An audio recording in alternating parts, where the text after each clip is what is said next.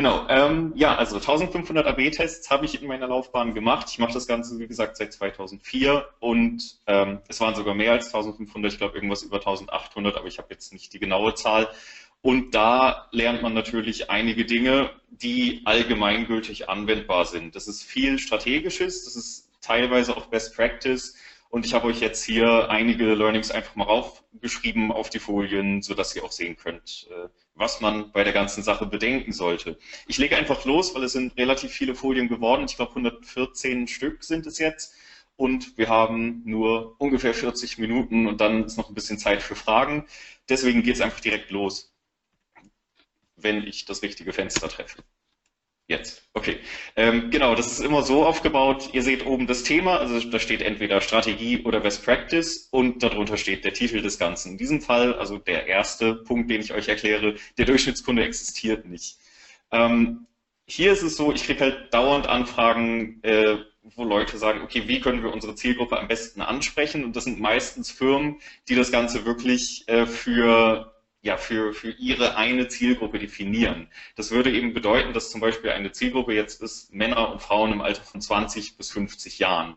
Und das Ding ist, wenn man jetzt diese Zielgruppe hat, dann würde ich also meine ganzen Werbemittel und meine ganzen Landingpages erstellen für diese Zielgruppe. Also das wäre jetzt so die Essenz aus 20 bis 50 Jahre männlich und weiblich nichts gegen Conchita Wurst, aber ähm, das ist eben so, man hat nicht nur diese eine Zielgruppe, sondern es sollte eben so sein, dass man wirklich viele Zielgruppen erstellt, beziehungsweise viele Personas. Das kann man über äh, verschiedene Methoden machen. Also wenn ihr einfach mal googelt nach Persona-Erstellung oder Limbic-Personas, das wäre in dem Fall vielleicht noch ein bisschen schlauer, ähm, dann könnt ihr eben wirklich sehen, okay, ich habe vielleicht zwei, drei, vier, fünf oder noch mehr Zielgruppen und für diese Zielgruppen sollte ich dann spezifisch meine Landingpages und Kampagnen erstellen. Das Ganze kann ich dann verwenden im Kampagnen-Targeting, das heißt, ich kann sagen, wer soll diese Landingpages, diese Werbemittel überhaupt zu sehen bekommen. Also habe ich jetzt meine jüngere Zielgruppe, meine weibliche, meine männliche, meine Zielgruppe mit bestimmten Interessen und äh, das Ganze muss ich natürlich auch bei der Segmentierung und bei der Auswertung nachher bedenken. Das heißt,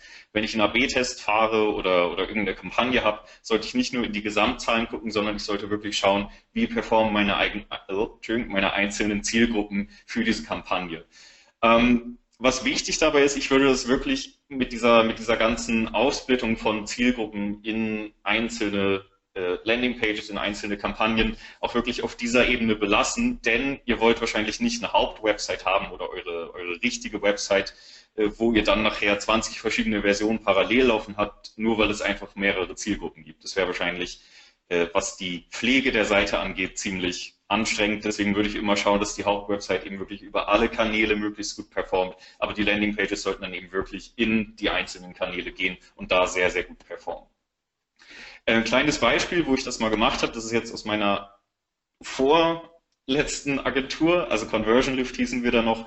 Da hatten wir mal für Cosmeda gearbeitet und wir hatten da eben eine Landingpage, das war jetzt äh, einfach eine generische, wo der gesamte Traffic draufgeschickt wurde, der über die Kampagnen kam. Also das heißt, da kamen die Brand Search Anfragen rauf, also sowas wie Cosmeda, wenn die eben danach suchen. Da kamen aber auch Anfragen für die ganzen Kurse rauf. Also die haben äh, Kurse für Kosmetik, für Fußpflege, für Wellness, für und so weiter. Ihr könnt selber lesen. Und wir haben eben das alles auf diese eine Seite geschickt. Und das hat nicht so toll performt. Also wir hatten dann eben auch geschaut, okay, wie können wir das besser machen? Und wir haben dann das hier gemacht dass wir verschiedene Landingpages für die ganzen einzelnen Produkte erstellt haben und den ganzen Traffic haben wir dann eben entsprechend der Suchanfragen dahin verteilt. Was hat das dann gebracht? Wir haben, da oben seht ihr jetzt diese, diese kleine äh, Grafik, das ist jetzt der Verlauf über, ich glaube, 17 Monate oder so oder anderthalb Jahre.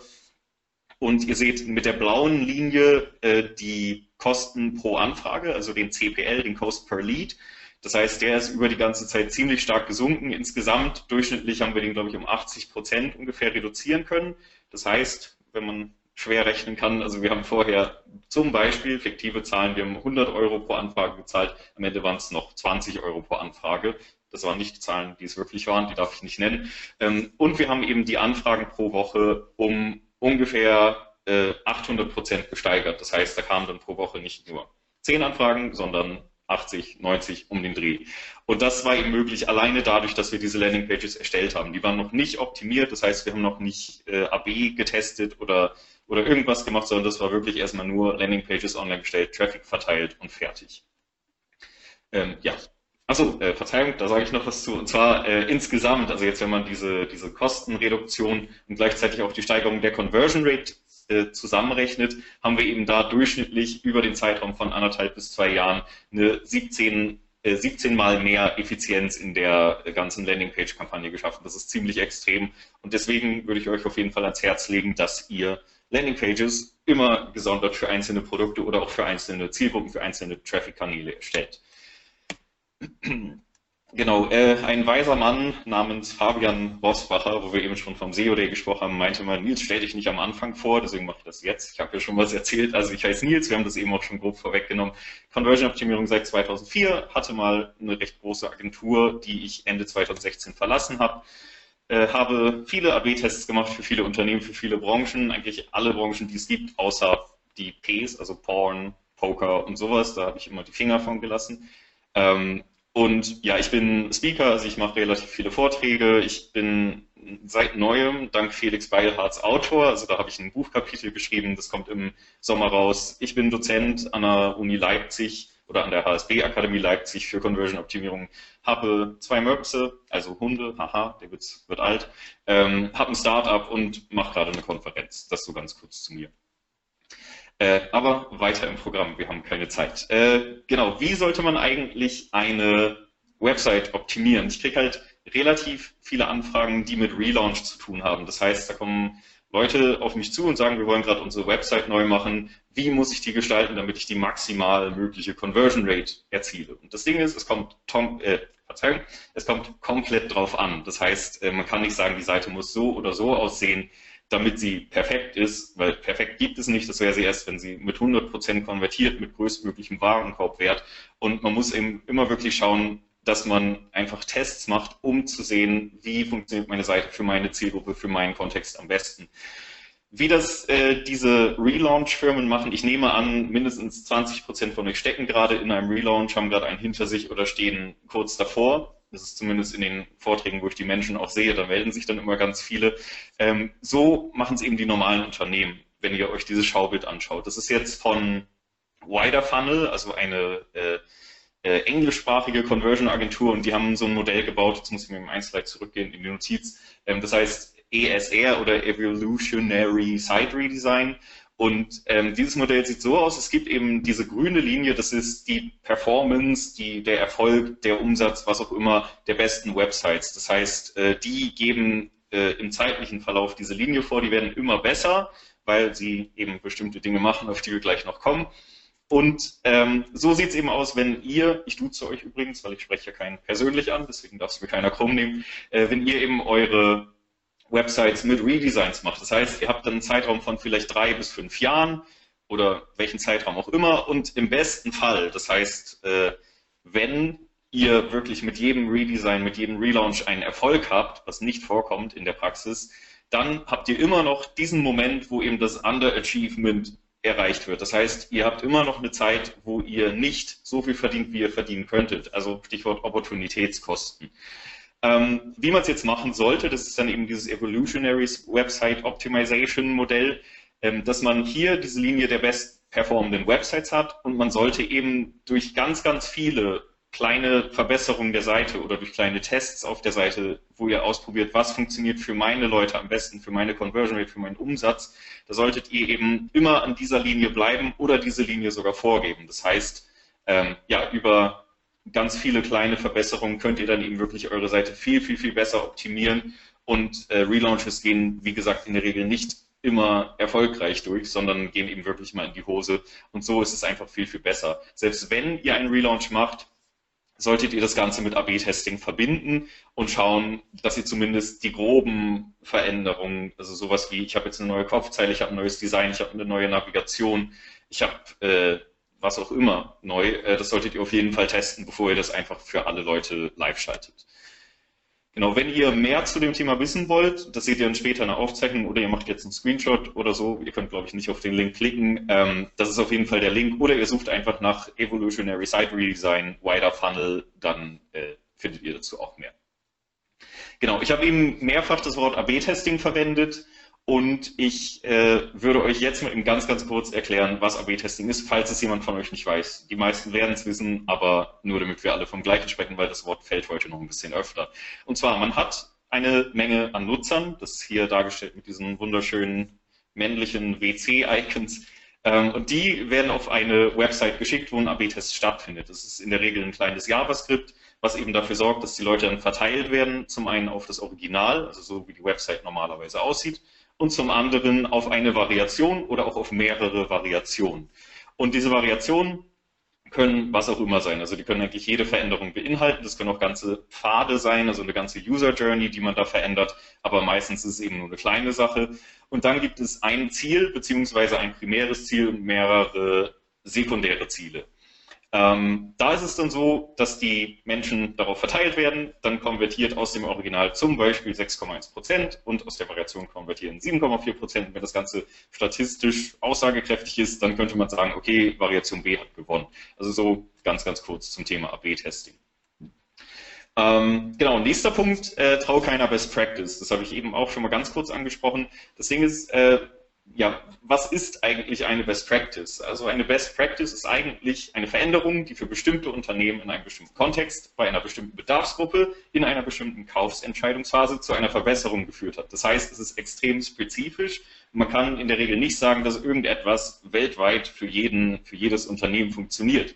Deswegen sollte man eben wirklich testen und daraus Tested Practices machen, beziehungsweise seine eigenen Best Practices für das eigene Unternehmen finden und dann nutzen oder auch weiterentwickeln. Ähm, wo ich gerade sage, traut keiner Best Practice. Äh, hier ist eine Best Practice für Lead-Formulare, wie gesagt, mit Vorsicht zu genießen. Das ist ein Test. Ich habe jetzt wieder Cosmeda als Beispiel, weil ich die halt äh, damals gefragt hatte und die darf ich verwenden. Ähm, hier haben wir ausprobiert, wie ist es überhaupt, wenn wir ein Lead-Formular auf der Landingpage direkt platzieren im Vergleich zu, wie ist es, wenn wir es dahinter platzieren. Das heißt, wenn man jetzt hier Variation A anguckt, also das auf der linken Seite, dann sieht man eben das Formular für äh, das Unterlagen anfordern, aber ich muss erst einen Button anklicken, bevor ich eben auf eine Folgeseite komme, wo das Formular steht. Das Formular ist genau das gleiche wie hier in Variation B zu sehen, nur dass eben hier das Formular direkt auf der Landingpage ist. Das heißt, man braucht nicht diese Unterseite, kann es direkt ausfüllen. Und wir haben diesen Test damals auf ungefähr 60 Landingpages durchgeführt und überall hat es super viel gebracht. Das hier war jetzt unser Extremgewinner. Da hatten wir sogar 225 Prozent plus einfach nur dadurch, dass wir das Formular nach vorne geholt haben, aber in jedem Fall hat es einen zweistelligen Uplift gebracht. Das heißt, man sollte auf jeden Fall, wenn man Landingpages hat mit kurzen Formularen, also so bis zu fünf Felder, auf jeden Fall diese Formulare direkt auf der Landingpage abbilden. Ich muss ganz kurz einen Schluck trinken. Okay, nächster Punkt. Äh, don't trust the hippo. Ähm, ja, das hier ist der Hippo. Äh, nein, das ist natürlich nicht. Ich habe das Ganze einfach mit einem süßen rosa Nilpferd dargestellt, äh, um euch ein Lächeln auf die Lippen zu zaubern. Aber ihr könnt es auch doof finden, ist egal. Ähm, das Ding ist, das Hippo ist eigentlich nicht das Nilpferd, sondern die highest paid person's opinion. Das heißt also, es ist die Meinung der Person, die das meiste Geld hat oder auch die Meinung des Vorgesetzten oder des Chefs. Das Ding ist, es geht hier um Website-Optimierung. Das heißt, wenn jetzt jemand äh, ziemlich tief im Thema drinsteckt, das heißt, es ist in diesem Fall euer Vorgesetzter oder euer Chef, der hat Insiderwissen. Das heißt, er weiß, wie die Prozesse funktionieren, er weiß, äh, wie das Ganze abläuft. Er hat eine Betriebsblindheit, das ist ganz normal. Jeder von euch wird für sein eigenes Produkt in einem gewissen Maß betriebsblind sein. Das bin ich auch für meine Produkte, das ist ganz, ganz normal. Man weiß eben zu viel, man, man hat zu viel Ahnung vom ganzen Thema, man kann sich nicht gut in Leute reinversetzen, für die das Ganze neu ist. Und man verwendet Fachbegriffe, beziehungsweise der Hippo äh, verwendet Fachbegriffe. Und ähm, das ist alles ziemlich nachträglich für eine Conversion Rate Optimierung. Denn je tiefer im Thema jemand ist, desto schlechter ist eigentlich sein Bauchgefühl, wenn es darum geht, was kann man auf der Seite verändern, aus diesen genannten Gründen. Was man machen sollte, man sollte datenbasiert agieren. Das heißt, man sollte wirklich Daten erheben, Nutzeranalysen machen, äh, Webanalysen machen, um halt zu wissen, was kann ich auf der Seite verändern. Und im Endeffekt muss man den Nutzer entscheiden lassen. Das heißt, man fährt einen Test und guckt einfach, was äh, funktioniert. Wie das Ganze äh, in der Praxis aussieht, das ist jetzt hier unter dem äh, Titel Strategie mal wieder, äh, kein Test ohne Hypothese. Äh, Abraham Lincoln hat mal gesagt, jeder Vortrag muss ein Zitat enthalten, deswegen habe ich das. Ähm, Give me six hours to chop down a tree and I'll spend the first four sharpening the axe. Das heißt also, gib mir sechs Stunden, um einen Baum zu fällen. Ich verbringe die ersten vier Stunden damit, die Axt zu schärfen. Ähm, was das auf AB-Testing übertragen bedeuten soll, man sollte eben wirklich einen Großteil der Zeit in die Vorarbeit stecken. Der AB-Test selbst ist am Ende nur das Drücken auf einen Startknopf, das Messen der Zahlen und das Drücken auf das Ende oder auf den Stoppknopf. Aber das ist nicht die große Arbeit. Die große Arbeit passiert davor. Äh, würde ich jetzt AB-Testen einfach so, ohne eine Hypothese, ohne eine Voranalyse, wäre es so, als würde ich äh, einen Baum fällen wollen, bind mir eine Augenbinde darauf, renne in den Wald und hau mit der Axt um mich, um bei diesem Beispiel zu bleiben. Das macht vielleicht Spaß, aber es bringt nicht wirklich was, beziehungsweise kann auch mal nach hinten losgehen. Ähm, und deswegen sollte man eben wirklich viel, viel, viel Zeit davor investieren, damit eben der Test dann wirklich sinnvoll wird, damit er wirklich ein gutes Ergebnis kriegen kann. Und auch nur so, wenn man eine gute Hypothese hat, kann man die Ergebnisse am Ende interpretieren und was daraus lernen. Ähm, zum Stichwort Analyse. Also das ist eigentlich, zumindest ich mache es so, das ist immer aufgeteilt in wo, was und wie. Das heißt, wo, ähm, da geht es erstmal darum, wo setze ich überhaupt an, also in welchem Trichterschritt in welcher, äh, auf welcher Unterseite. Das kann ich rausfinden durch Web Analytics. Also ich sehe da, wo sind die Absprungraten groß, wo verhält sich der Nutzer so, wie er sich eigentlich nicht verhalten sollte. Ich kann es durch Nutzertests rausfinden, durch User-Feedback, Mouse-Tracking, Playbacks, Multichannel-Analysen. Ich will jetzt nicht zu sehr auf die einzelnen Punkte eingehen, weil das äh, sprengt den Zeitrahmen. Und dann gibt es eben das Was. Das heißt, ich habe jetzt die eine Seite oder den einen Schritt definiert, wo ich was optimieren möchte und ich kann jetzt schauen, was genau sollte ich auf dieser Seite anpassen. Also mit welchem Element auf dieser Seite könnte ich eine Verbesserung erzielen. Das geht eben auch wieder um äh, über die genannten Dinge oder über die Dinge, die ihr da gerade seht. Das heißt Web Analytics, Nutzertests und so weiter und so weiter. Und eben auch ganz, ganz wichtig, den möchte ich doch nochmal hervorheben, das Kundensupport-Feedback. Das heißt, wenn ihr einen Kundensupport in eurer Firma habt, lasst den die häufigsten Anfragen jede Woche oder jeden Monat aufschreiben und gebt das in euer Optimiererteam beziehungsweise nutzt es selber für Optimierung oder für Veränderung auf der Seite. Weil da kommen wirklich sehr, sehr viele Dinge raus in der Regel und das verwendet kaum jemand, aber es ist eigentlich auf dem Silbertablett äh, präsentiert. Das heißt, ihr solltet wirklich euer Kundenfeedback nutzen für Verbesserungen. Ähm, dann ist immer noch die Frage, wie genau kann ich jetzt diese Verbesserung umsetzen? Das heißt, ich habe äh, die Seite definiert, ich habe das Element definiert, wo ich was verändern will oder welches ich hinzufügen will und wie setze ich das Ganze jetzt um? Das geht eben über Wissen aus dem Neuromarketing, über Erfahrungswerte, Empathie und so weiter. Ähm, ja, ihr seht es alles. Deswegen, wie gesagt, es würde den Rahmen sprengen, wenn ich darauf eingehe. Das ist auf jeden Fall dieser ganze Analysepart. Das heißt, der ist ziemlich umfangreich. Ähm, und wenn ihr das Ganze habt, dann müsst ihr eben eine Hypothese erstellen. Und wie ich Hypothesen erstelle, das ist jetzt mein Bauplan, den ihr gerne nutzen dürft, wenn ihr wollt. Wenn nicht, macht euch einen eigenen.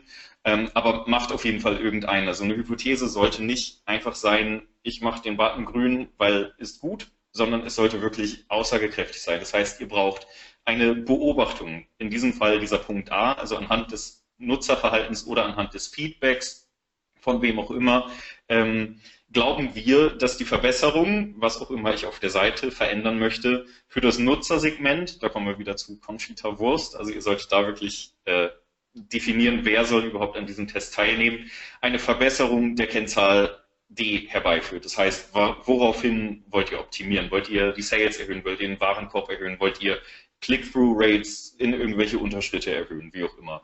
Und das hier könnt ihr eben wirklich als so Blaupause, Blueprint verwenden für gute Hypothesen, ähm, mit denen man dann auch wirklich gut optimieren kann. Ähm, wenn ihr mehrere Hypothesen habt, das wird wahrscheinlich in den meisten Fällen vorkommen, dann müsst ihr irgendwo eine Priorisierung schaffen, weil ihr könnt nicht so viel parallel testen. Ihr könnt nicht auf einer Seite gleichzeitig zwei Tests laufen lassen oder ihr könnt auch nicht es so gestalten, dass ein Nutzer in einem Funnel in mehrere Tests kommt, weil da könntet ihr nicht einen Test davon mehr richtig auswerten. Äh, auswerten. Also ihr müsst irgendwo dafür sorgen, dass Leute nur einen Test zurzeit sehen. Das geht über Cookie-Ausschlüsse, also das kann man eigentlich in jedem Testing-Tool machen, ähm, oder einfach indem man nur einen Test in einem Funnel zurzeit laufen hat. Wenn ihr eben mehrere Hypothesen habt, wie gesagt, ihr wollt wissen, welche funktioniert am besten, weil ihr wollt natürlich am schnellsten den größtmöglichen Erfolg haben oder den größtmöglichen Umsatz, die größtmögliche Steigerung, dann könnt ihr es eben so bewerten, dass ihr einfach für ähm, diese vier Punkte, die ihr da seht, eine äh, Bewertung von eins bis drei abgebt. Das heißt, zum ersten Punkt, Hypothese betrifft den primären Konversionspfad. Das wäre jetzt sowas wie äh, ich habe eine Veränderung im Checkout-Prozess, da muss jeder lang, das heißt, es ist eine 3. Wenn es etwas ist auf der äh, Startseite, da kann man lang, muss es aber nicht, das wäre eine 2. Wenn es irgendwas ist, was komplett ab vom primären Pfad liegt, in irgendeiner Unterinformationsseite auf dem Blog oder so, was halt wirklich nicht interessant ist für den Konversionspfad, dann wäre es eine 1.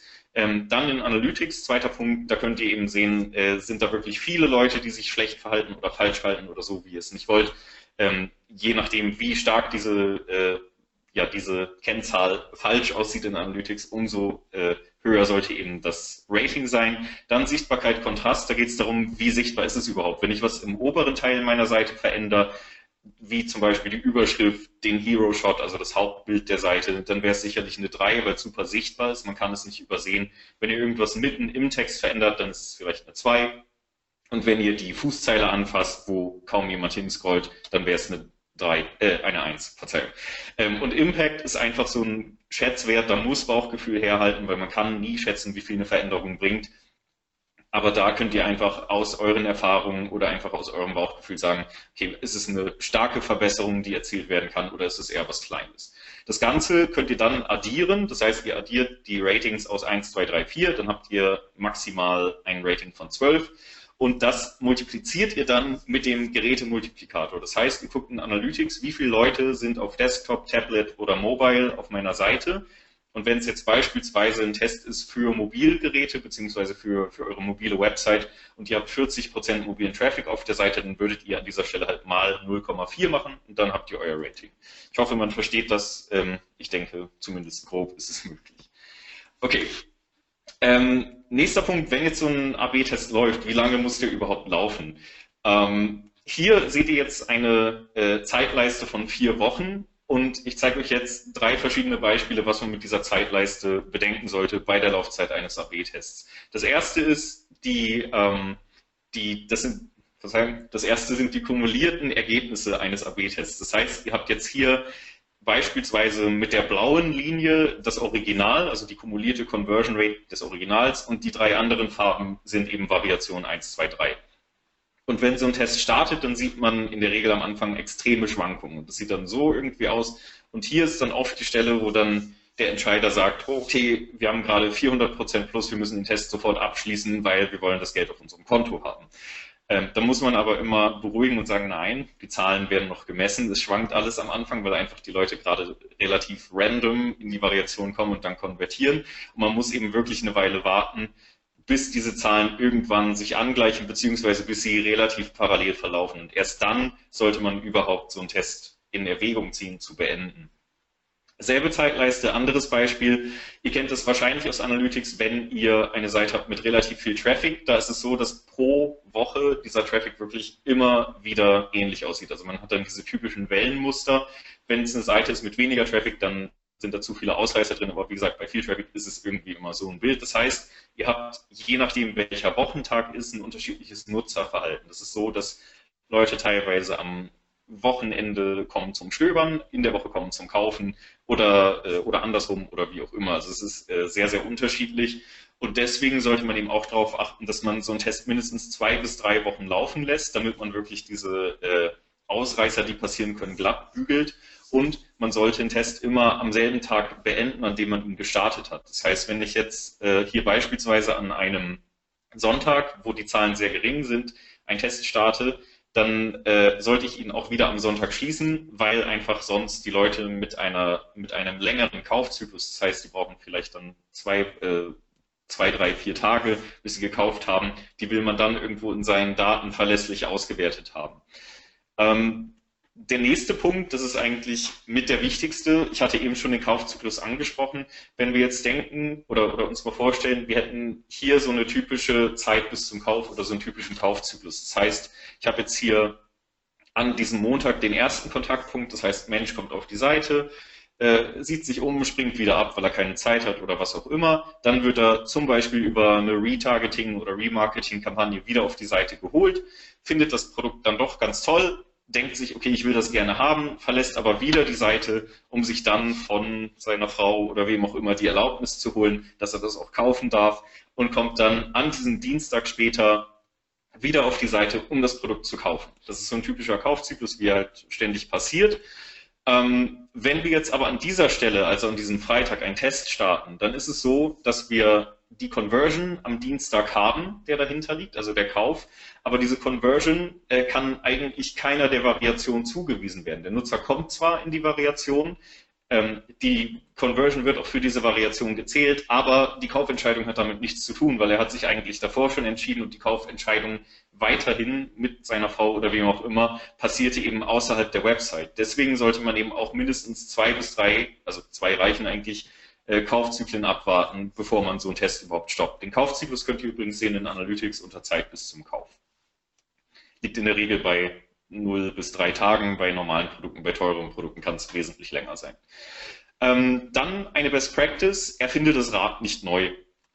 Äh, das hier sieht man jetzt relativ oft, wenn man mit Designern zu tun hat. Ich weiß nicht, wem die Seite gehört, also Blog Level offensichtlich, das ist auch keine deutsche Seite. Es war aber ein ganz schönes Beispiel, um dieses äh, ja, um dieses Prinzip zu erklären. Bei, bei Designern oder auch bei Textern ist es oft so, dass sie sich halt kreativ ausleben müssen, ähm, was sie gerne dürfen, aber im Endeffekt sollte eine Website nicht Kunst, sondern Wirtschaft sein. Das heißt, äh, wenn man ja, wenn man diese Seiten baut, wenn man, wenn man diese Nutzer oder diese Interaktionsmechanismen einbaut, dann sollte das Ganze gelernt und verständlich sein. Also man sollte nicht dafür sorgen, dass die Leute nicht verstehen, wie sie irgendetwas bedienen können, wie zum Beispiel in diesem Fall. Also ich wüsste überhaupt nicht, was ich hier machen soll. Ich weiß, hier oben ist irgendwie äh, eine Navigation zu sehen. Ich kann noch Twitter, Facebook, Instagram und LinkedIn erkennen in der Kopfzeile. Was dann im Inhaltsbereich ist, also da, wo ich jetzt offensichtlich interagieren soll, ich habe keine Ahnung. Das heißt, ähm, ja, lieber einfach machen, so dass die Leute es verstehen, weil das hier, man kriegt dafür vielleicht einen Award für besonders innovatives Design aber äh, es bringt halt nichts, außer den Award. Äh, hier ein Beispiel von MySpace, das ist jetzt relativ alt. Äh, das war dieser Relaunch in 2015, glaube ich, oder 2016 oder 2014, ich weiß es nicht mehr. Die haben eben ihre Seite neu online gestellt und hatten auf einmal einen horizontalen Scrollbalken in der Seite. Ich hoffe, man sieht den. Ich weiß nicht, ob ihr meine Maus überhaupt seht in GoToMeeting, aber da, wo jetzt der helle Punkt ist, falls ihr ihn seht, ähm, da kann man eben horizontal scrollen. Das heißt, die Leute ähm, sind wirklich auf diese Seite gekommen, konnten nicht wie gewohnt hoch und runter scrollen, also vertikal, sondern horizontal. Und das war eben auch etwas, wo ich mir dachte, also ich kam selber auf die Seite, weil ich sehen wollte, was ist aus dem guten alten MySpace geworden. Und das ist etwas, wo ich äh, überhaupt nicht mit klar kam. Ich konnte nicht mal mein Scrollrad richtig bewegen, weil ich so eine Maus hatte, also diese Apple-Maus, wo man in alle Richtungen scrollen kann. Da musste ich wirklich so meinen Finger bewegen. Ähm, das war nicht so toll. Das haben die mittlerweile auch wieder geändert, aber das ist auch so ein ganz gutes Beispiel für äh, mach es so, wie die Leute es gewohnt sind. Also nutze diese gelernten Usability-Muster. Äh, letztes Beispiel, das ist eine Malerwerkstatt. Ähm, es geht nicht um die Malerwerkstatt, es geht darum, äh, wie die Leute mit dieser Seite interagieren. Und zwar hier unten im Bereich, da sieht man diese ganzen Icons. Und wenn man über die einzelnen Icons geht, sieht man, was dahinter sich verbirgt. Also in diesem Fall bei der Farbrolle ist es Farbtechnik aber ich habe keine Ahnung, was auf diesen oder hinter diesen anderen Icons verborgen ist. Und die Leute haben wirklich keine Lust, erstmal mit der Maus über jeden Punkt rüber zu fahren, um zu lesen, okay, was ist das jetzt überhaupt?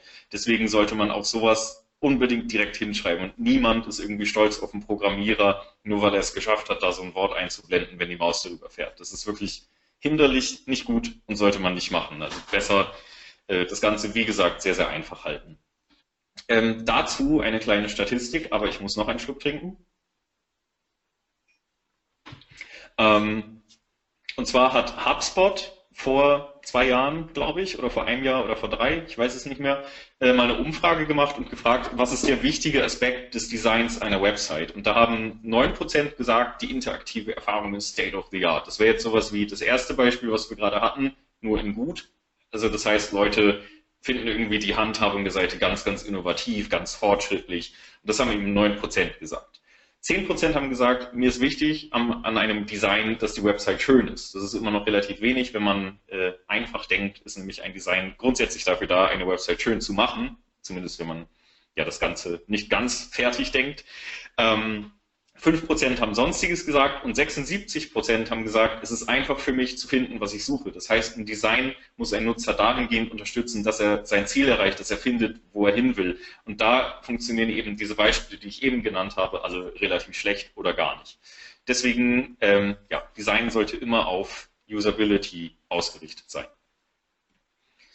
Nächster Punkt, Pixel-Diskussion. Ähm, ja, auch eigentlich ein Beispiel aus meiner Agenturzeit. Eine strikte Corporate Identity oder ein striktes Corporate Design ist die perfekte Wachstumsbremse. Das Problem ist, wenn ich sehr, sehr genaue Vorgaben habe, wie irgendetwas auszusehen hat. Ich sage nicht, dass es bei einem Logo oder bei irgendwelchen Farben nicht absolut sinnvoll ist. Also klar, es soll irgendwo immer gut und immer einheitlich aussehen aus Branding-Gründen.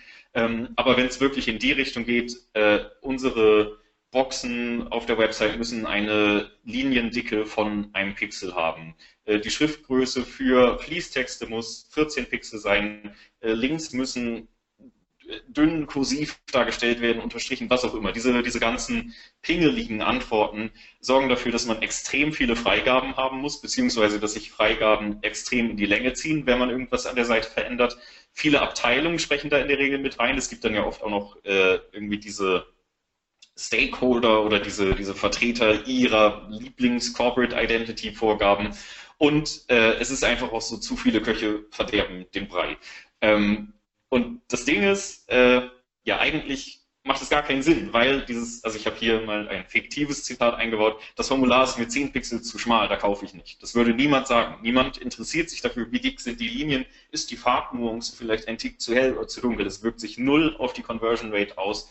Und es geht eben gerade bei diesem ganzen Testing-Thema wirklich darum, viele Tests zu machen, also so viel wie möglich, weil je mehr man testet, desto mehr kann man über seine Nutzer lernen, desto besser wird die Seite. Und es geht da eben wirklich eher darum, dass man das Prinzip beweist. Das heißt, man, äh, man, man kann beweisen, okay, es ist besser, wenn wir dies und das auf der Seite platzieren. Und diese, dieser ganze Feinschliff, die ganze subjektive Streiterei, das kann man immer noch im Nachgang machen, wenn man es fertig getestet hat. Und dann macht man es eben in super schön, in super CI-konform auf die Seite. Aber wirklich beim Testen ist es extrem hinderlich und verlangsamt extrem. Deswegen äh, nicht machen. Noch eine Best Practice, wiederum mit Vorsicht zu genießen, und zwar zu Überschriften. Das hier ist eigentlich mein Beispiel, das haben garantiert die, die mich äh, schon mal in Vorträgen gesehen haben, bestimmt schon mal gesehen. Ähm, das ist eigentlich zum Beispiel, wo ich immer so einen 5-Sekunden-Test draus mache. Das heißt, die Leute sollen es 5 Sekunden anschauen, ich gehe wieder zurück und dann frage ich die Leute, um was geht es auf der Seite. Und äh, da wir jetzt äh, keine Abstimmung machen können, zumindest will ich keine machen, das geht bestimmt mit dem Programm, aber das ist jetzt zu anstrengend, ähm, erkläre ich es euch einfach direkt. Und zwar, ähm, auf dieser Seite ist es eben so, es geht wie gesagt um Überschriften, äh, dass man anhand der Überschrift, das ist die Startseite übrigens, nicht weiß, was die machen. Also der Anstoß, der was in Bewegung setzt, keine Ahnung. Dann sieht man da ein Bild von Sauron oder einer Sonnenblume oder einer äh, Pupille, es ist ein Auge, denke ich mal. Ähm, ja, und äh, man weiß eben wirklich nicht, was die machen. Das Lustige ist, das ist äh, tatsächlich eine der erfolgreichsten Werbeagenturen Deutschlands. Achtung. Und äh, man weiß selbst, wenn man die Seite durchliest, also wenn man sich den Text hier anschaut, ich weiß wiederum nicht, ob ihr meine Maus seht, ähm, selbst dann weiß man immer noch nicht, was die machen. Da steht irgendwo das Wort Kommunikationsagentur, aber äh, ja, das geht bestimmt besser. Ein weiteres Beispiel dafür, äh, wie man es Ach nein, Verzeihung, noch nicht, kommt gleich. Ähm, das Ding ist, Überschriften müssen genau beantworten, was ist es und inwiefern ist es nützlich für mich. Das ist ganz, ganz, ganz, ganz, ganz wichtig, weil die Überschrift ist eigentlich mit das wichtigste, wenn nicht sogar das wichtigste Element auf einer Seite. Und ich muss da wirklich sofort dem Nutzer erklären, was ist daran toll, warum willst du dir diese Seite jetzt durchlesen, warum willst du mein Produkt haben. Man muss da einfach erstmal diesen ersten Kontakt schaffen, damit der Nutzer das dann auch toll findet und weiter einsteigen mag. Ein Positivbeispiel äh, für Überschriften ist von der Firma mit dem Landingpage-Baukasten mit dem lustigen Namen. Ähm, und die zum Beispiel sagen hier ziemlich genau, worum es auf der Seite geht. Die sind nicht super kreativ darin, aber sie sind super auf den Punkt. Das heißt, sie sagen, erstellen Sie eine eigene kostenlose Homepage, jetzt starten, einfach schnell ohne Vorkenntnisse. So und so viele Nutzer sind schon dabei. Das heißt, man weiß hier wirklich ganz genau, worum es geht und es ist ein viel besseres Beispiel als das vorher. Und ja, man muss nicht so überkreativ texten. Das kann man meinetwegen in irgendwelchen Fernsehkampagnen machen, wo man erstmal nur Aufmerksamkeit erregen will, aber auf Websites funktioniert das in der Regel nicht.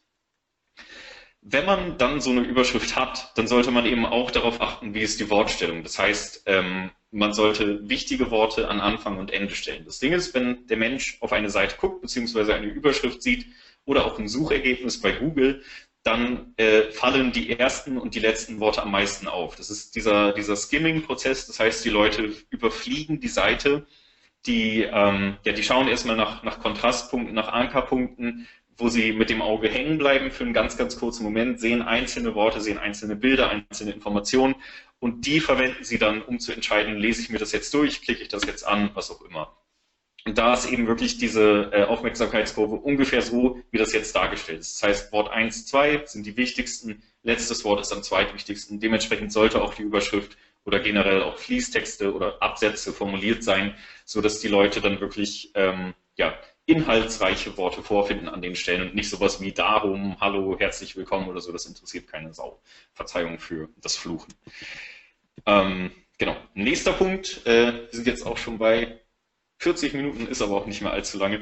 Ähm, Test-Setups und Variationen wenn ich irgendwas teste auf meiner Seite, also ich habe jetzt äh, beispielsweise einen AB-Test gemacht, wo ich die Überschrift, den Hero Shot, also Hero Shot gleich Hauptbild, äh, die Vorteilskommunikation und die Kundenzitate geändert habe. Der Test hat 29% plus gebracht, alle freuen sich und ich äh, rolle das jetzt auf all meinen Seiten aus, die ich habe, weil es bringt ja 29% plus. Ähm, wenn man sich das jetzt aber mal im Detail anschaut, also was heißt überhaupt 29%, dann kann es in diesem Beispiel heißen, ich habe äh, 31% plus erreicht durch meine Überschrift. Der Hero Shot war 8% schlechter als das Original. Die Vorteilskommunikation war 22% besser und die Kundenzitate waren 16% schlechter. Addiert man das alles, kommt man eben auf diese plus 29%. Und ich würde also an dieser Stelle meinen, dieser Hero Shot und diese Kundenzitate sind die besten, die wir haben und überall muss ich sie ausrollen. Das heißt also, man würde seine Seiten teilweise sogar verschlechtern, wenn man das nicht nochmal gesondert testet, was man selten macht. Und äh, deswegen sollte man eben wirklich darauf achten, dass man nicht alles auf einmal testet, sondern in kleinen Schritten wirklich einzelne Elemente durchtestet. Beziehungsweise, wenn man viel Traffic hat, und zwar sehr, sehr viel Traffic, dann kann man auch multivariate Tests erstellen. Das heißt, man testet die Kombination verschiedener Elemente in einem Test. Das sind dann eben sehr, sehr viele Variationen in der Regel. Der Test läuft sehr, sehr lange, beziehungsweise es braucht sehr, sehr viele Conversions, bis dann ein Ergebnis steht. Aber ähm, ja, man sollte es eben wirklich getrennt machen. Wenn man multivariat testet, das heißt, ich teste jetzt die Kombination von Bild und Überschrift in, in drei verschiedenen Ausprägungen, dann sollte ich immer Design von Inhalt isolieren. Das heißt, ähm, ich muss immer schauen, welche Veränderungen bringt mein Design, welche Veränderungen bringt mein Text oder mein Inhalt. Ähm, weil das sind zwei sehr, sehr wichtige und zwei sehr, sehr unterschiedliche Faktoren. Man sollte eben da wirklich, wenn ich jetzt beispielsweise Hauptüberschrift und Bild teste, sollte man eine Variation nur Hauptüberschrift, eine Variation nur Bild und eine beides in Kombination haben, weil nur so kann man es dann wirklich interpretieren. Noch eine Best Practice zu Kopfzeilen und noch ein Schluck. Ähm, ja, hier ein Beispiel. Ach, ich sehe gerade in meiner Vorschaufolie, jetzt habe ich das Ergebnis schon vorweggenommen, auf der nächsten Folie auch. Egal, ich erkläre äh, ich erklär trotzdem, was es ist. Und zwar, ähm, das ist jetzt ein Beispiel von AO, äh, mit denen ich auch sehr, sehr lange zusammengearbeitet habe. Hallo Konstantin, falls du dabei bist. Äh, hier hatten wir mal ausprobiert, äh, wie funktioniert es überhaupt, wenn wir Vorteile in der Kopfzeile abbilden. Das ist auch ein Test, den wir für sehr, sehr viele Seiten gemacht haben. Ich habe gleich auch noch ein Beispiel von einer anderen Firma. Und ähm, Kopfzeilen sind eben wirklich auf vielen Seiten ein Bereich, der leer ist. Also man hat da oben das Logo, man hat da vielleicht noch irgendwie so eine Mini-Navigation mit äh, Kontakt, Impressum, Presseinformationen, was auch immer. Und ähm, man hat eigentlich an der Stelle gut Platz, um irgendwelche Dinge abzubilden. Das Schöne an Kopfzeilen ist, sie sind ähm, vorhanden. Das heißt, jeder sieht sie auf der Seite, weil sie sind immer sichtbar. Gleichzeitig werden sie von Leuten nicht wirklich wichtig als nicht wirklich wichtig erachtet. Das heißt, sie sehen es zwar, aber es stört nicht vom eigentlichen Inhalt, weil man hat dann oftmals noch eine Navigation, die die Kopfzeile vom Inhalt abgrenzt oder die Kopfzeile sticht generell irgendwo hervor oder geht in den Hintergrund. Aber man kann eben da wirklich sehr, sehr gut Argumente abbilden, die in den Kopf oder in die Köpfe der Leute gehen, ohne dass sie stören. In diesem Fall haben wir da eben drei Dinge abgebildet und alleine das hat eine Buchungssteigerung, das ist jetzt nur für das Buchungstool oder für den Checkout-Prozess gewesen, alleine da haben wir 14 Prozent mehr Buchungen generiert, was bei einer äh, Hotel- und Hostelkette extrem viel Geld bedeutet. Und es war eben wirklich nur diese kleine Sache, kann man auf jeden Fall machen. Anderes Beispiel von Audible, äh, auch aus meiner Agenturzeit, da haben wir das auch auf vielen Landingpages probiert, da haben wir auch verschiedene Argumente probiert und es hat eigentlich fast immer eine Verbesserung gebracht. Also es gab, glaube ich, auch mal ein oder zwei Variationen, wo es nichts gebracht hat, aber es ging nicht in den Keller, es war einfach nur neutral und in diesem Fall hatten wir sogar 162 mehr Abo-Abschlüsse Das heißt, äh, 162 Prozent mehr Abo-Abschlüsse. Das heißt, ähm, das ist etwas, was man auf jeden Fall mal ausprobieren sollte. Dann, äh, ich glaube, das ist jetzt mein letzter Punkt. Obwohl, nein, mein vorletzter. Dann kommt noch das schöne Bild mit dem Button, falls ihr das heute schon gesehen habt. Ähm, es ist sehr, sehr wichtig äh, zu dokumentieren, wenn man eben testet. Also man sollte wirklich ähm, ja, alle Testergebnisse, die man hat, alle Variationen, die man gegeneinander testet, irgendwo aufschreiben. Das kann man ganz simpel in, in Word machen oder in Google Docs oder wo auch immer. Aber man sollte auf jeden Fall wissen, was habe ich schon mal getestet. Weil wenn das über mehrere Jahre geht, das heißt, ich habe jetzt, äh, ich weiß nicht, drei Jahre schon mal getestet, habe insgesamt 100 Tests gemacht oder 500, dann weiß ich irgendwann nicht mehr, was hatte ich schon mal, was hat wie viel gebracht, wie kann man das interpretieren, man vergisst es, es kann niemand wissen. Und gerade wenn neue Leute ins Team kommen, das heißt, ich habe jetzt einen neuen Angestellten, der sich mit dem Thema Conversion-Optimierung befassen soll, der müsste von Null anfangen, weil er gar nicht weiß, was wurde in der Vergangenheit gemacht. Deswegen ist es sehr, sehr wichtig, äh, ja, alles aufzuschreiben. Dabei ist es immer gut, wenn man seine Best Performer findet. Das heißt, äh, wenn ich jetzt bestimmte Elemente habe, wie zum Beispiel Vorteilskommunikation, also im Sinne von einer Aufzählungsliste mit Häkchen oder ich habe Kundenzitate oder ich habe äh, Schrittanleitung, also Schritt 1, 2, 3, so geht's, dann sollte ich die sehr, sehr detailliert durchtesten und sollte dann meine Best Performer, also meine besten Variationen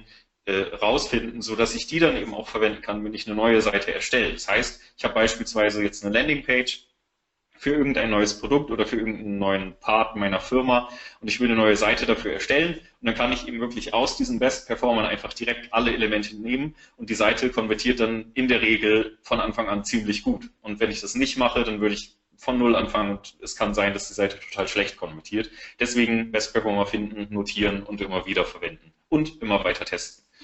Ähm, was auch sehr wichtig ist, man sollte Testergebnisse ins Unternehmen tragen. Das heißt, wenn ich irgendeinen Test abgeschlossen habe und egal wie das Ergebnis ist, also ob es positiv ist, neutral oder negativ, ich muss es ins Team tragen, weil das Team kann es in der Regel an allen möglichen Stellen verwenden. Wenn ihr jetzt beispielsweise einen Sale habt in eurer Firma, Leute, die mit Kunden zu tun haben, die können vielleicht aus einem AB-Test, den ihr auf der Website macht, auch herausfinden, okay, auf welche Argumente äh, springen meine Kunden überhaupt an oder was sollte ich vielleicht nicht erwähnen oder ähm, welche Produktabbildungen sollte ich in meinem in meinen Sales-Mappen verwenden, was auch immer. Also ihr solltet sowas wirklich ins Team tragen und es trägt auch irgendwo dazu bei, dass die Leute selber Ideen für Tests bekommen oder, oder selber darüber nachdenken und vielleicht mit euch an den Hypothesen arbeiten. Das ist sehr, sehr wichtig oder auch sehr oder sehr, sehr sinnvoll zumindest.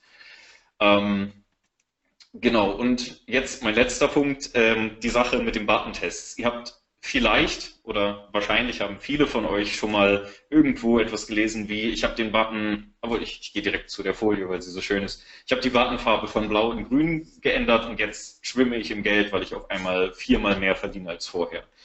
Das ist Schwachsinn, also es kann nicht funktionieren, weil Buttonfarben können eine Auswirkung haben, aber nein, nicht in, der, in, nicht in diesem Ausmaß. Ähm, aber um es heute dieser Gruppe von Menschen, wir haben gerade 323 Leute, die noch zuschauen, äh, zu erklären, damit ihr das vielleicht in die Welt tragen könnt, wann funktionieren Button-Tests und wie sollte man die aufbauen. Normalerweise rede ich nicht über Button-Tests, aber heute dachte ich mir, ich mache es mal. Ähm, Button-Tests können funktionieren, wenn sie drei Dinge erfüllen. Und zwar das erste ist Kontrast. Das heißt, hier geht es sicherlich auch um die Farbe. Die Farbe sollte eine Kontrastfarbe sein, die sich abhebt vom Rest der Seite. Den extremsten Kontrast kriege ich, wenn ich die Farbe invertiere. Also das heißt, ich habe eine bestimmte Hauptfarbe auf meiner Seite. Das könnte jetzt äh, zum Beispiel bei der OMT-Seite, also wo ihr euch registriert habt, da ist die Hauptfarbe blau. Und wenn man das Blau invertiert, in Photoshop ist es, glaube ich, Command I oder Steuerung I, ähm, dann kriegt ihr die invertierte, also die gegenteilige Farbe raus. Und das ist in dem Fall Orange. Das heißt, Orange wäre in diesem Fall eine Farbe, die sehr, sehr starken oder den maximalen Kontrast hat. Ähm, das ist wichtig, damit der Button auffällt, aber das ist erst ein Drittel der Miete. Das zweite ist Relevanz. Das heißt, der Button muss, wenn er denn jetzt erstmal gesehen wird durch die Kontrastfarbe, weil dann gucken die Leute da auch hin, dann muss er eben äh, das Produkt irgendwo erklären oder den, den USP, also den einzigartigen Verkaufsvorteil erklären.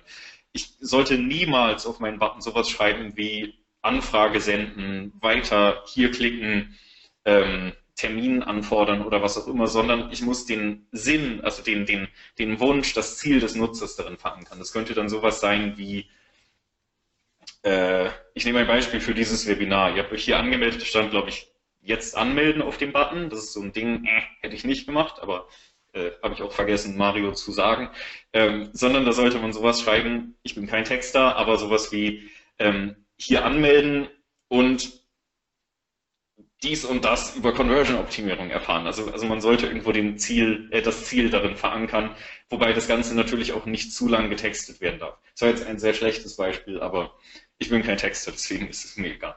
Ähm, okay, und das dritte ist, äh, ich sollte Stimulanz mit dem Button äh, äh, erzeugen. Das heißt, Leute sollten nicht nur sehen, okay, ich kann jetzt hier mein E-Book runterladen oder ich kann die besten Tipps für irgendwas erreichen, sondern ich kann das Ganze noch verstärken. Vielleicht nicht im Button selbst, aber vielleicht als Handlung auf, Handlungsaufforderung über oder unter dem Button oder in der Nähe des Buttons, dass ich äh, beispielsweise sowas sage äh, wie das ist eigentlich ein ganz schönes Beispiel von Conversion XL. Die sagen für ihren Newsletter zum Beispiel nicht nur jetzt für den Newsletter anmelden, sondern melde dich an und werde ein besserer Marketer, also become a better marketer. Und ähm, sowas ist eben auch noch super, super sinnvoll, damit die Leute auch wirklich einen emotionalen Nutzen, eine Stimulanz dahinter verspüren. Genau, und äh, das sind eigentlich alle Sachen, die wir haben. Ich habe jetzt, ich glaube, 50, 45 irgendwie so Minuten gebraucht und ähm, ja, ich bedanke mich an dieser Stelle fürs Zuhören. Hoffe, ihr konntet wenigstens ein, zwei, drei Sachen erfahren und ähm, wir machen gleich noch die Verlosung. Und ja, wenn ihr mehr von mir wissen wollt, äh, nilskartau.de ist meine Seite, äh, om.live ist meine Konferenz, Martin Mais ist mein Startup für Conversion-Optimierung, dann dürft ihr da gerne raufgehen und ansonsten übergebe ich jetzt das Wort wieder an Mario. Ja. ähm, wir hatten jetzt tatsächlich bis eben 502 Anmeldungen. Ich überlege mir gerade, welche Dimensionen hätten wir erreicht, wenn du mich vorher über einen besseren Button in Kenntnis gesetzt hättest. So wichtig sind die Buttons nicht. Aber äh, ja. Ich bin ja schon froh, dass wir dann, wie du gesagt hast, äh, Orange als Buttonfarbe haben. Das war nicht äh, irgendwie hinter, hinterdacht, sondern einfach, weil es mir ganz gut gefällt. Ähm, da scheine ich ja zumindest mal richtig gewesen zu sein. Du, es war mega spannend, ja. Also ich, äh, viele, viele Erkenntnisse, viele Sachen, die man sich vielleicht auch logisch selbst so ein bisschen, ähm, wenn man mal drüber nachdenken würde, auch schon selbst drauf kommen könnte. Ähm, aber wie du schon so schön gesagt hast, äh, nicht jedes Mal ist ja auch das Gleiche. Jeder hat eine andere Art von Publikum. Äh, es gibt nicht diesen typischen Besucher. Finde ich total spannend. Ich habe erstmal eine Frage, es sind ein paar Fragen reingekommen. Mhm. Aber jetzt nehme ich mir das Recht als Moderator, ähm, meine Frage zuerst zu stellen. Ähm, ja. Ich habe so ein bisschen, du hast in einer Folie gesagt, ja, so vier Wochen, drei Wochen, so ein Testen müsste er laufen. Jetzt ist es so, dass man ja verschiedene Sachen testen kann. Du hast, glaube ich, so vier Punkte irgendwann mal aufgeschrieben gehabt. Da sind drei Punkte, keine Ahnung, Überschriften, Design, Inhalte, äh, was auch immer. Und wenn ich das jedes Mal zwei Tests äh, drei, vier Wochen gegeneinander laufen lassen würde, ja, ähm, wie würdest du das machen? Heißt das, du schießt auf einen Test ähm, vielleicht äh, AdWords-Traffic, auf den anderen Facebook-Traffic, auf den anderen äh, SEO-Traffic oder wie würdest du das machen? Also, mir, wenn ich mir überlege, wenn ich da zehn Tests gegeneinander dann auf Dauer laufen lasse, dann dauert mir das doch viel zu lange. Dann bin ich sechs Monate unterwegs und vielleicht hat sich dann schon bis dahin ein bisschen das Verhalten der User insgesamt auf meiner Seite verändert. Nee, also du solltest natürlich, also erstmal du solltest möglichst nicht parallel testen, zumindest nicht dieselben Dinge oder, oder nicht dieselben Funnels, ähm, sondern du solltest eben wirklich darauf achten, dass du eben möglichst viele deiner Nutzer, also du solltest es auch nicht zu sehr segmentieren, also jetzt nicht ein Test für Facebook-Traffic, ein für Google-Traffic, ein für Twitter, ein für was auch immer, ähm, sondern mach es eher allgemein. Du kannst natürlich dann kleine Anpassungen nehmen, dass du irgendwie bei Facebook-Nutzern eher den Share-Button für Facebook, bei Twitter-Nutzern eher den Follow-Button einbaust oder so. Aber sorg dafür, dass möglichst viele Leute in den Test kommen, damit der eben auch zeitnah fertig ist. Man braucht auch in der Regel für so einen AB-Test mindestens 200, 300, besser sogar 1000 oder mehr Conversions, bis der fertig ist.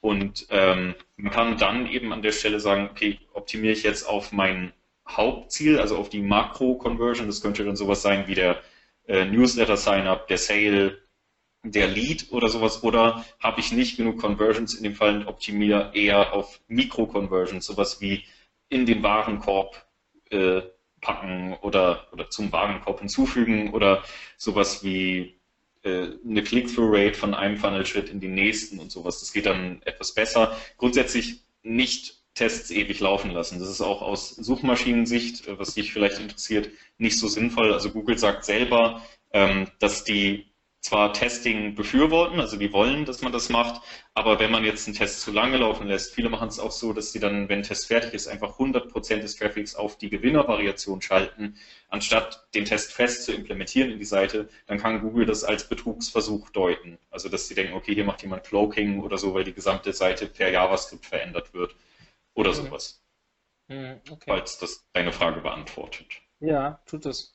Ähm, ich weiß nicht, wo ich anfangen soll. So viele Fragen kamen jetzt.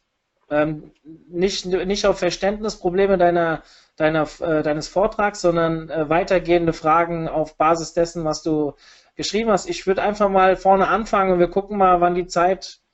Die Leute wollen ja auch das Ticket gewinnen. Ähm, ich würde mal sagen, wir machen jetzt mal zehn Minuten und dann schauen wir weiter. Oder wir fangen an mit einem Ticket, machen dann die Fragen, dann das zweite.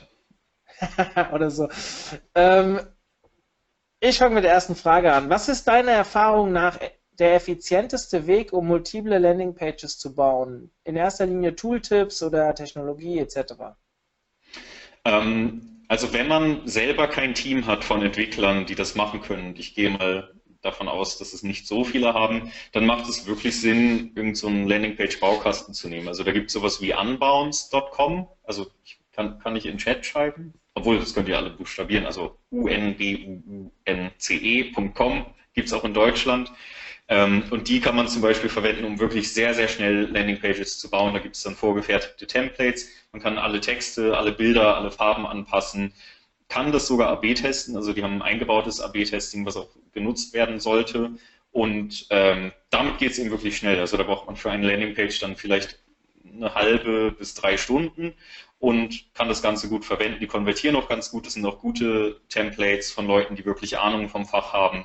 Die kann man verwenden. Ansonsten, wenn man es selber machen will, also oftmals reichen diese Baukasten ja auch nicht aus für die einzelnen An oder für die eigenen Anforderungen, ähm, dann würde ich es wirklich so machen, dass man selber sich eine Art Template-System erstellt. Also dass man sagt, ich habe jetzt meinen Master, mein, mein Haupttemplate, ähm, das sollte natürlich immer wieder verbessert werden durch AB-Testing und äh, das kann man dann eben verwenden, indem man einfach sagt, okay, ich ändere jetzt hier nur Überschrift, Bild und Inhalt, aber ansonsten ist die Seite fertig. Das geht dann eigentlich ganz gut.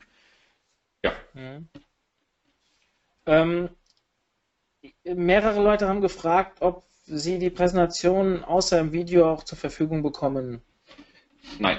Ja, nein. Nein, alles klar. Nein, ich, ich gebe meine Präsentation leider nie raus, weil ich verwende Teile davon immer wieder an anderen Stellen. Ich möchte nicht, dass sie im Internet kursieren. Also als Vortragsaufzeichnung sehr gern, aber Folien leider nein. Tut mir leid. Ja, dann äh, Vorschlag an alle im Club. Ich habe die URL schon gepostet, wird der Vortrag morgen, spätestens Montag online gehen.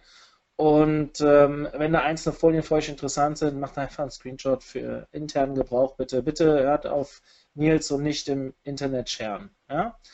Ähm, nächste Frage. Wenn mein Unternehmen in vier Städten tätig ist, sollte ich dann die Namen der Städte in der Seitenüberschrift mit einbinden, um bei Google bessere lokale Ergebnisse zu erzielen?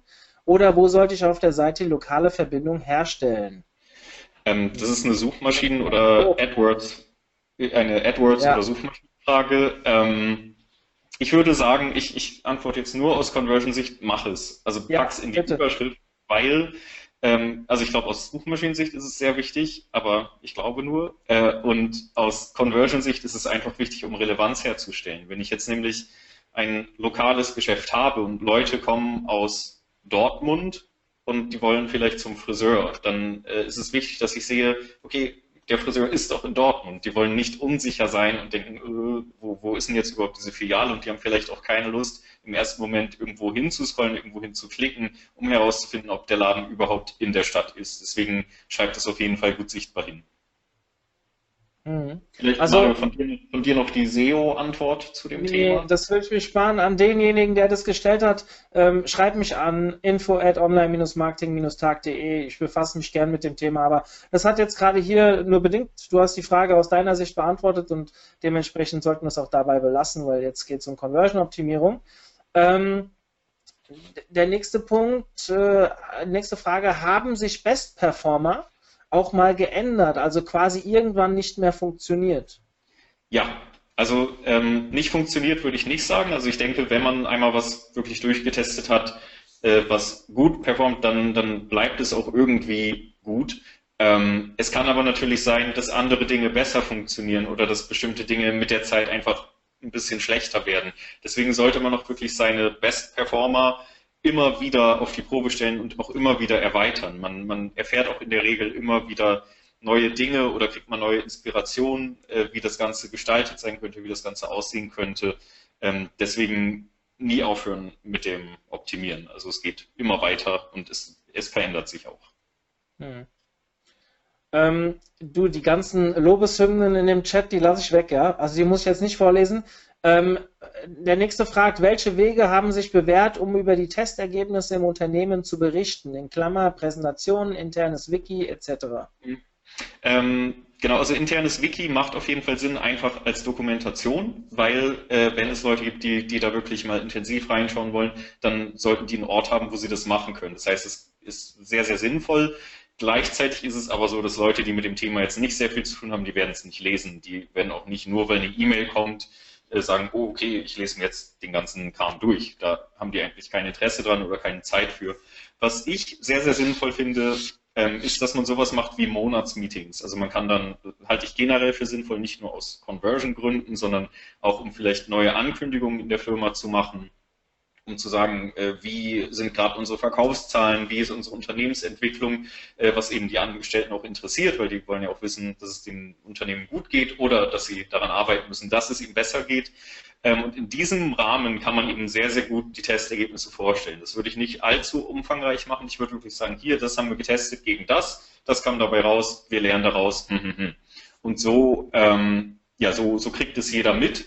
Und ich denke, so äh, macht es auch Sinn. Was, was wir auch noch gemacht haben, aber das mag jetzt daran liegen, dass wir eine Conversion-Agentur waren, wir haben äh, auf Ergebnisse gewettet. Also wir haben, wir hatten so eine Tabelle, wo jeder schätzen durfte für jeden Ergebnis, welche Variation gewinnt und mit wie viel Uplift.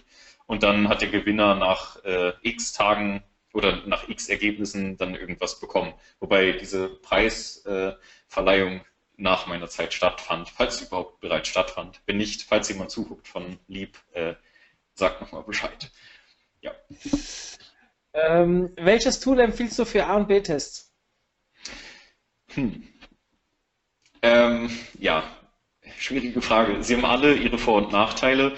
Ähm, ich möchte auch kein Tool schlecht machen. Ich, ich sage einfach mal, wenn man IT hat im eigenen Unternehmen und wirklich Kapazitäten für Entwickler, dann gerne Adobe Test in Target, weil das ist, wenn man es sehr, sehr äh, umfangreich einrichtet, in dieser Adobe Marketing Cloud ziemlich mächtig. Also da kann man wirklich viel mitmachen.